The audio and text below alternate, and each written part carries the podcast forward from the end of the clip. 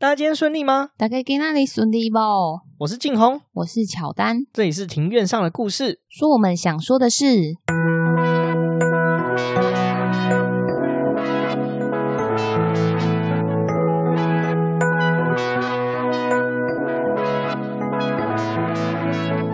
因为我们喜欢故事，所以透过故事来认识有趣的事。这里有历史，有书籍，有电影，有风土，还有那些你没注意过的事。因为知道的太少，所以就来读故事、讲故事，在这里扩散你我的故事宇宙，还有那些故事所延伸出的观点。Shout out First Story。本节目透过 First Story Studio 上传，并提供技术软硬体支援。First Story 提供 Podcast 相关的各项服务，还有 Hosting 的业务。不管是上架还是抖内，还有后台数据，通通一次帮你搞定。如果你对 Podcast 有兴趣的话，请搜寻 First Story 了解更多详情。好的，接着要讲的是作者他在当地的原始部落的见闻。原始部落的部分呢，其实是位在伊索比亚西南部的奥莫河谷这个地区，它非常的特殊，它仿佛是时空凝结的一般。这里部落里的居民至今仍保留着三千年以前传下来的生活方式，一直延续到今天。其实，在一九六零至一九七零年代之间。人类学家他有针对这个地区做研究，发现生活在这个奥莫河边的人们，几乎他们没有受到殖民的冲击，还有斗争，所以说并不像非洲其他地方的民族，因此被殖民划分而支离破碎。具备这一个面貌的地区呢，它保存着鲜明的原始特征。东非热他记述了作者参访三个原始部落的心得，那在这里也分享给大家。第一个是梅尔西部落。梅尔西部落它最大的特点是，女性在十六岁左右就会开始在嘴巴里面放置一个木头制的啊，或者是陶制的盘子，在嘴唇里面可以放下的盘子越大呢，表示这个女性她在出嫁的时候身价越高。这听起来很很神奇吧？对啊，哎，我没办法想象，哎，就是你说牙龈跟下唇下面开出一个。对，他的这个做法是说，他在牙龈啊，还有下嘴唇之间，他割出一条开口。那这个开口，他会呃，一开始他会先放比较小的圆盘，然后这个会，它会形成一个唇圈，它就是会越撑越大，它会撑到嗯、呃，他们会直到说这个唇圈可以被放进直径十五公分的圆盘，他们才会就是停止。所以说，它没有完全割开，外面是看不到的。外面看不到哦，所以它就是割里面一小段，然后在里面慢慢塞一个圆盘。对，慢慢塞，然后越撑越大，越撑越大。就是你盘子塞进去的时候，你看不到那个那个裂痕，可是你一拿下来，你嘴嘴巴是有有一圈一一条，就变成说你的下嘴唇有点像是一条橡橡皮筋这样垂垂挂下来，很神奇，欸，很难想象诶。你这样就有画面了，对啊。所以说，在如果在路上走路，他们在吃饭的时候，你就会看到说，哎、欸，他们可能就是下巴有点松垮垮的这种感觉啊。呃，不是下巴，就是下唇、嘴唇，他们都嘴唇，他们没有没有影响到下巴，就嘴唇会有一条，因为他们其实平常他们是会会带着这个盘子，他们只有在吃饭啊，还有赶着去市集的时候，他们才会拿下来。哦，哎、欸，那那你要不要图提供图片给大家看看？好，我会放在那个 IG 的现实动态上面。这个图片真的 很冲击。然后它其实，嗯，还有照另外一张照片，就是有两个女生，她们就是把那个唇盘拿下来之后，她们两个女生的唇圈是中间是可以用一个用一个钩子把它就是串在一起，就有点像是你可以拿一个。用一个钥匙圈可以把他们两个串在一起的那种感觉，太奇怪了吧？对，那一般他们不会串在一起，只是说就是表演，就是为了哎、欸，就是给给你们外地人看，来给你们拍照收费，所以就是弄给弄给他们看这样。这这个这个这我我不太懂这个逻辑。对，这很神奇。可是就是我其实我觉得我们不能用我们现代的思维去讲这件事情，因为其实。他们梅尔西部落的女性啊，他们他们以这个圆盘为美的道理，就像是现代的我们觉得穿高跟鞋很美的道理是一样的，就这是他们的审美观啊。再来的话，针对的是男性，男性他的特征，男生他是会在身上啊，因为他们其实都是裸露上半身，然后下半身可能就是用用兽皮啊，或者是植物啊，就是稍微遮起来，或者是一些简单的布。上半身其实是光着的，然后他们就会在身上用白色的粉末涂一些装饰的图案，然后男生的话会通常是两个啦，两个男生会拿着两公尺高的木杖互相打斗，赢的那一方就会受到部落里面未婚的年轻女孩簇拥，就是很受欢迎，就会受这些女生欢迎的意思。赢的这个男生他其实就可以选择要娶其中一位女孩。那其实这个。打斗的习俗啊，在过去常常在有打斗的过程中，有人被打死的情况。所以说，他们现代多是以分出胜负之后，然后输的呃败的那一方认输，所以双方就会停手。这很像那个黑豹的他们在争国王的那个打斗，诶就不是你死就是我活。哦，对，有有一点那种妇科的感觉。对啊，其实作者他也提到说啊，当时他们去的。他们去了三个部落，那其实，在这个梅尔西部落，他们感觉到的气氛是比较紧张的。部落的人表情比较严肃啊，戒慎恐惧，也比较商业化。他会提到商业化，其实是因为，因为这个部落里面的人，他们其实是没有没什么去接触到外地的人，所以说先前呢、啊，就是有一些。应该是欧美访客啊，就是前来部落的时候，就是很明确让部落里面的人知道说，诶，其实你让我们拍照，我们就会给你钱。所以说，让部落的人就是习惯说，看到有外地来的时候，不管男女老少，他们几乎都会围着你，然后要你拍照。那会希望你拍越多越好，因为他们可以收越就是比较多的钱。就即使你其实已经拍够，然后他们也会就是用一个有点。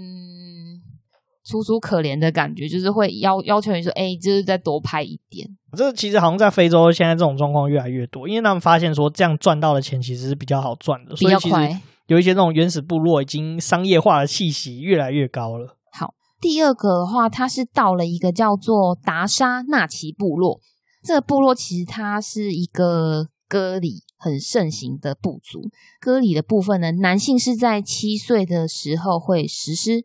那女性的话，她没有限定年纪，但一般她是在出女生在出嫁以前就必须实施这个割礼。那如果是没有实施过割礼的女性呢，她其实是在部落会遭到很严重的歧视，那甚至是侮辱性的人身攻击，这真的对我们来说很难想象。所以你说割礼就是男生要割包皮，然后女生我记得好像是把阴蒂割掉嘛？嗯，没错，就是那个。对啊，我记得，而且我记得这我不敢讲，因为我觉得很残忍啊。哦，对啊，然后我记得联合国好像为了这件事情就也有做一些计划，因为我记得女性割礼在非洲算是很严重的社会问题。我记得阴蒂割掉之后，女性是没有办法享受高潮的。他们其实做这个有一个目的是说要让女性有那种。守贞守节的那种观念，因为他们觉得说，哎、因为你被就是被割礼之后，其实会痛，然后女生就不会想要做那件事情。然后他们觉得说，哦，这个对女生的贞洁来说是很重要，所以就是有点故意要让他们痛吧。我觉得很奇怪，那男生割包皮呢？这差别太大了，我还是觉得有点不公平啊。不过非洲好像有为了这件事情有尽量宣传，就是不要女性割礼。而且我知道的状况是说，女性割礼，因为大家知道女生比较容易受感染。它不像割包皮那么简单，所以其实很多非洲的女生其实她割礼的时候是没有受到妥善的照顾，所以说其实就很容易细菌感染就死。女性割礼的死亡率是比较高，这也是为什么非洲一直呃想要把这个传统去除掉的原因，就是其实东非这边。嗯，对，因为你说那个容易受感染的部分有很大一个原因是说，他们实行割礼的时候通常都是用。因为你也知道那边不会有酒精，所以不没有消毒过的一些可能简单的刀片啊，或者是我是看过听到是说，我、哦、是有听说过是用石头就石器磨得很尖的石器去割，所以我觉得这个这很残忍，说实在，这这无法想象，我觉得这很这很恐怖，真的希望这个这个传统可以赶快消失。这个我觉得这个传统。是该跟着时代前进的，因为其实我觉得不管是什么样传统，都有它值得被尊重的部分。但是因为这个已经有危害到身体健康的部分，我觉得就不应该。对啊，我也觉得。再来的话，它有另外一个特色呢，就是关于婚姻的部分。那他们的婚姻很有趣哦，就是男方在嫁娶的时候支付的聘礼，他们是依照女方的父母再加上兄弟姐妹的数量。假设说今天女方她的家里有十个人。那男方就需要支付五十头牛作为聘礼。那如果女方她是独生女的话，男方只要支付十五头牛即可，就一个人乘以五。但是呢，你不要想说哦，我只要娶独生女就没事。可是因为在部落里，平均每个家庭都有四个以上的侄女，这个也是合理啦。因为毕竟他们也没有什么节育的概念吧，可能就也也没有保险套这种概念。嗯，不知道要穿雨衣，应该也买不到吧？嗯，既然如果他们很原始的话，那应该是比较难取得吧？可能首都有啦，但是因为说这个是原始部落，所以应该是不太可能。对啊。作者有提到说，他在这个达沙部落啊，他其实他的气氛相较于前面讲梅尔西部落，他是比较轻松欢乐的。照片的部分，他们也没有跟作者多收钱哦。他们进去部落之前呢、啊，是有一个类似声望比较高的人，就是先跟他们讲好价钱，就是先跟他们每个人收一定的费用，然后让他们进去就拍，就有点像是呃火锅吃到饱的概念嘛。就没有再跟你多收加点的钱，所以终究他们还是有收钱，有收钱啊，只是他们比较让人家比较舒服啦。再来的话是他去了第三个部落，这个叫做罕马尔部落，他们的特点是女性呢会在脖子上面挂了很多五颜六色的项链。我看她照片，应该平均一个女生应该脖子上有挂十串哦，真的是很多，这么多。对啊，但是我觉得挂这个项链，他们是说项链越多，表示这个女生越有魅力。已婚跟未婚的女生，她们的差别在于，她们都是戴很多项链，但是已婚的女性她会多戴了一个金属的项圈在脖子上。其实这个跟前面讲的那个盘子纯盘的那个已经好很多了，至少它是套在脖子上。对啊，套在脖子上。不过这样不会太重吗？嗯，我觉得会耶。积积少成多还是会很重，对啊，这个重量应该也不轻吧？可他们习惯了啦，对。然后，呃，他们的婚姻习俗的话是说，男性一般会娶两位妻子，一位妻子的聘礼固定是一百头牛。他们那边好像聘礼习惯用牛，对不对？对，用牛啊，或者是有的是用羊啊，也是有用羊，可是羊好像比较少，当地牛是比较多，用牛是比较多。总之就是用牲畜比较多，对。好，再来的话要提到的是他们呃，这个很有名的一个地方叫做东非大裂谷。东非大裂谷其实它还蛮长一蛮长一段，它就是有横跨好几个非洲国家。那其实，在伊索比亚是东非大裂谷最长的一段。其实这个地方呢，它可以用地质百科全书来比喻。那原因是因为它同时有峡谷、湖泊、草原、高原、山地。很多吧，有这些多样的地理样貌。那它海拔从两百公尺到四千三百公尺之间，那这边也有很多濒临绝种的动物还存在在这里。那它裂谷的长度相当于地球周长的六分之一。哦，这么长哦？对，它真的很长，而且它真的是很深。哦，这个我我倒知道，而且我记得上面也有好几个湖，像维多利亚湖就是最有名的非洲维多利亚湖，就是在这个东非大裂谷上面。对，在里面。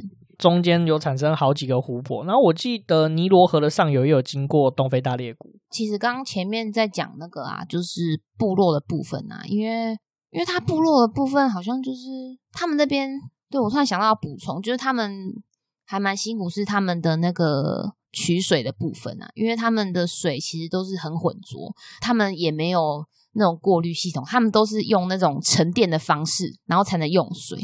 我就觉得好。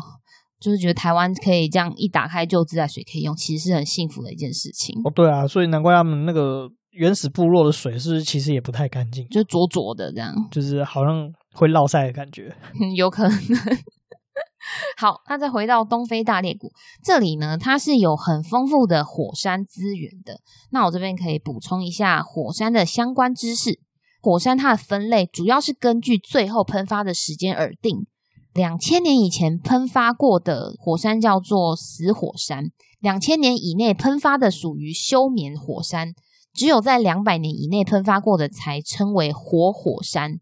但是其实人类是忽略了两千年前的喷发过的死火山的研究啊，例如像是西元七十九年的时候，就是一个很有名的地方，它是意大利的维苏威火山，它在任何没有在两千年以内喷发的记录下面突然复活。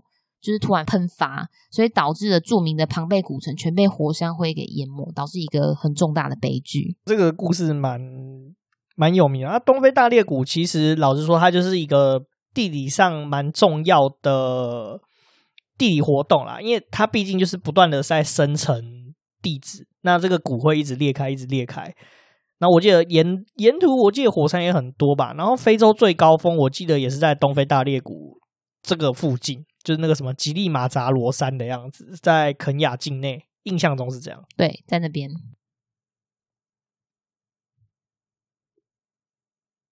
好的，那提完了大裂谷，那我们讲的是现代人很喜爱的饮品之一——咖啡。哦，这是你的最爱啊！我超爱的，你不是也会喝？对啊，可是还是我喝太多。你喝太多啊！你咖啡中毒。哎、欸，我妈也是、啊、我一天可以喝三杯。我觉得我妈也是，她也是喝咖啡喝到疯掉了。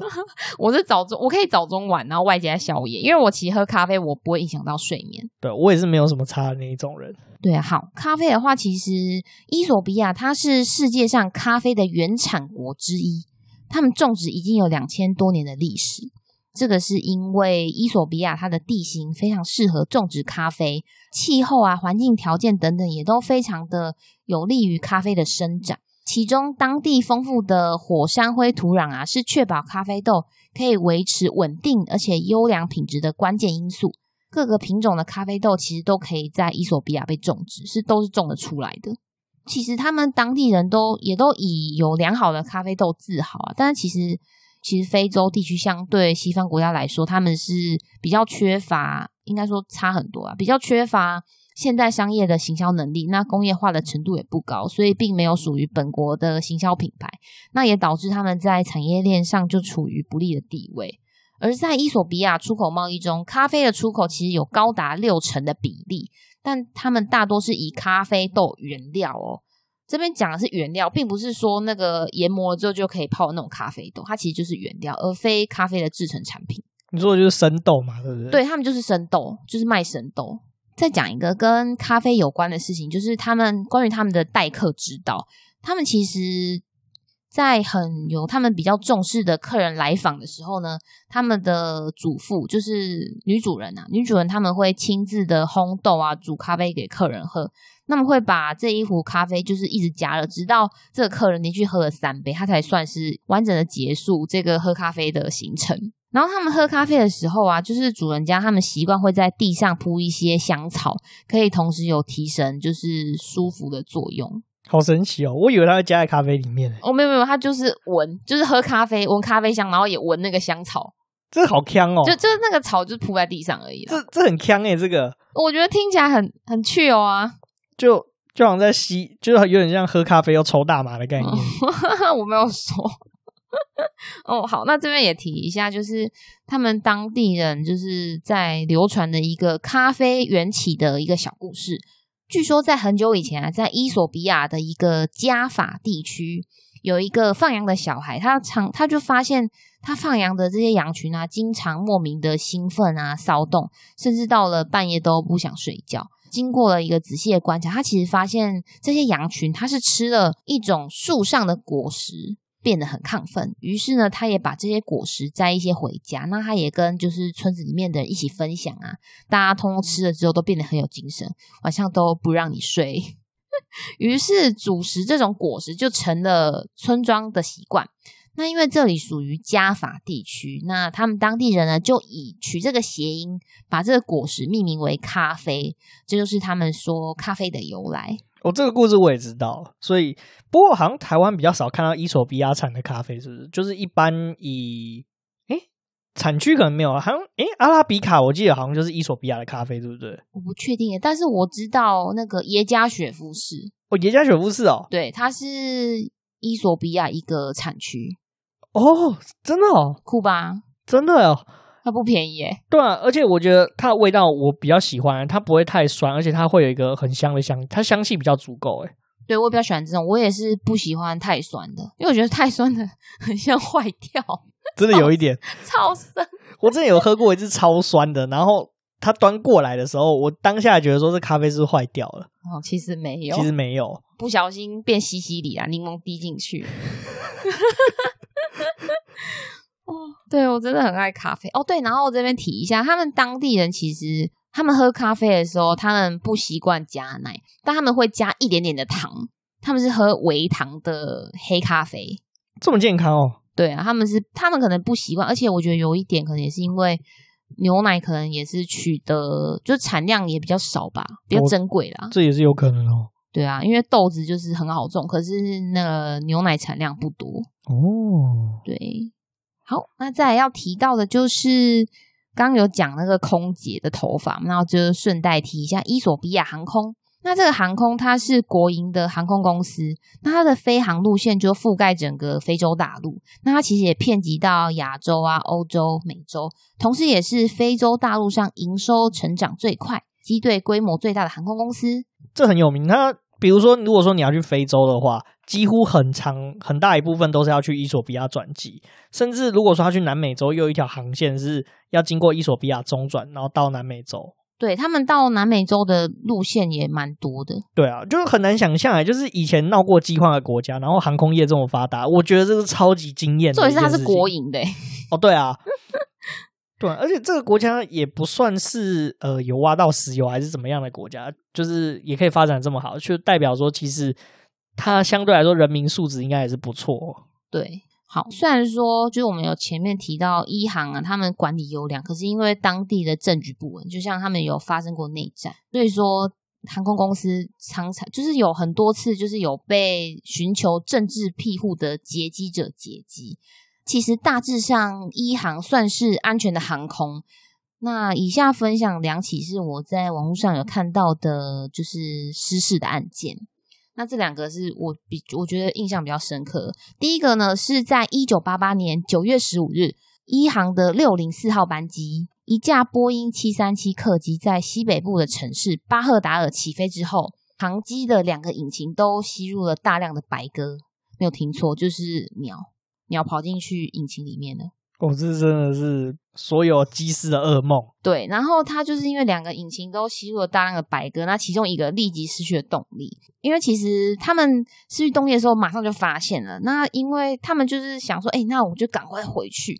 但是因为第二个引擎就是在紧急折返的途中就失去了动力，结果在着陆的时候就没有顺利着陆，它就坠毁了，导致机上的其呃全部是一百零五名的乘客啊，那有三十一个人死亡。那还不错啊，还蛮多人活下来的。说实在，哦，就是已经算是不幸中的大幸。可是因为我想要讲，是因为我觉得就是吸入了大量白鸽，我觉得这有点难想，难有点难想象。还是说，其实你有听过好几起这种空难类似的，就是鸟击，然后飞机引擎就不动。而且我爸以前是空军啊，他就有说，他们以前最重要的工作就是去机场扫跑道，跑道上不光是鸟。就是石头落卷进那个发动机，飞机就飞不起来。而且有一些，他是说以前比较旧的飞机是单发动机的，所以那个战斗机如果说吸入石头的话，就飞不起来。那空服员就注定要拜拜，要居居的。哦，所以这很这很蛮严重的。对，这蛮严重的事情。第二件失事案件是在一九九六年的十一月二十三号，那一航的九六一号班机。那他是遭到了三名寻求政治庇护的伊索比亚人劫机。那这个航班呢，原本是预定在首都的亚的斯亚贝巴，然后他飞会飞往奈洛比，他会先飞到奈洛，路线会经过布拉萨市，再到拉各斯，最后到达阿比上。当时三名劫机者则是劫持了，就他就是冲进去那个驾驶室嘛，就要求啊机长、副机长就是将客机开到澳洲，很远呢、因为其实机长那时候就是有先跟他说：“哎，这样不行，因为我们的那个燃料不够，没有办法飞到澳洲，一定会坠毁。”那那三个庇护者就是觉得说：“哎，机长在骗人，就是还是逼着他要去。”那但机长他就莫可奈何的情况下，他就是驾驶的客机就沿着海岸线向南走，途中就耗尽了所有的燃油，备用的也都耗尽了，导致引擎就停止运作。那最后客机是在。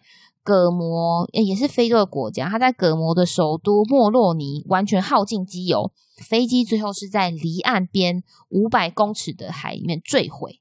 这个事件呢，导致客机上的一百七十五名乘客跟机组人员，总共有一百二十五人死亡。这死亡的人当中，就包括三名劫机者。他们这三个，诶他们是伊索比亚人啊，要政治庇护。九九一九九六年，他们是为什么要庇护啊？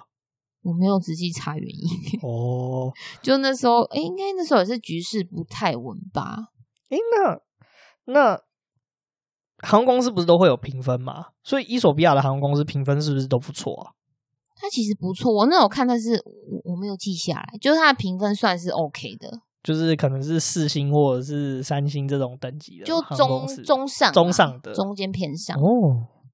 但这这个，我觉得这个是蛮蛮让人心痛的，因为就已经跟你说油不够，然后硬要飞到澳洲，因为真的很远的，从非洲飞到澳洲，诶那伊索比亚这个国家，其实在我有看这本书以前，我对它的了解没有像晋龙那么多，因为我就我以前就以为说，哎，非洲大陆上虽然说我已经知道很多国家，但是我以为他们全部都长一样。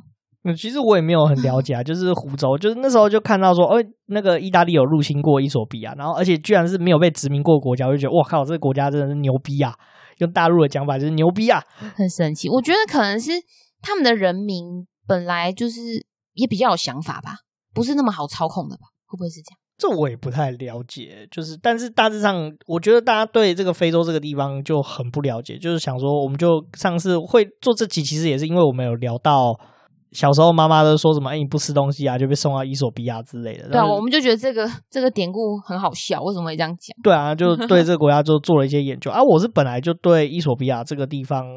稍微就有好奇心，就以前就有稍微看过一些这方这个地方的文化资料啦，就觉得哎、欸，这个地方真的很有意思哎、欸，就是其实他信基督教信的很早，非常的早，而且居然你也没有想到说，哎、欸，居然非洲国家是以信这种呃亚伯拉罕诸教为主的国家，而且还甚至可以说是算国教吧，基本上对啦，接近。接近国教了，就是我觉得蛮特别的。然后加上它有对抗殖民史的历史，而且居然是帝国，有一个很统一的帝国，而且甚至撑到了近现代，是一个帝国到了近现代为止。但好像我记得好像是一九七五年的时候，呃，皇帝才被干掉的吧，就是被罢黜下台。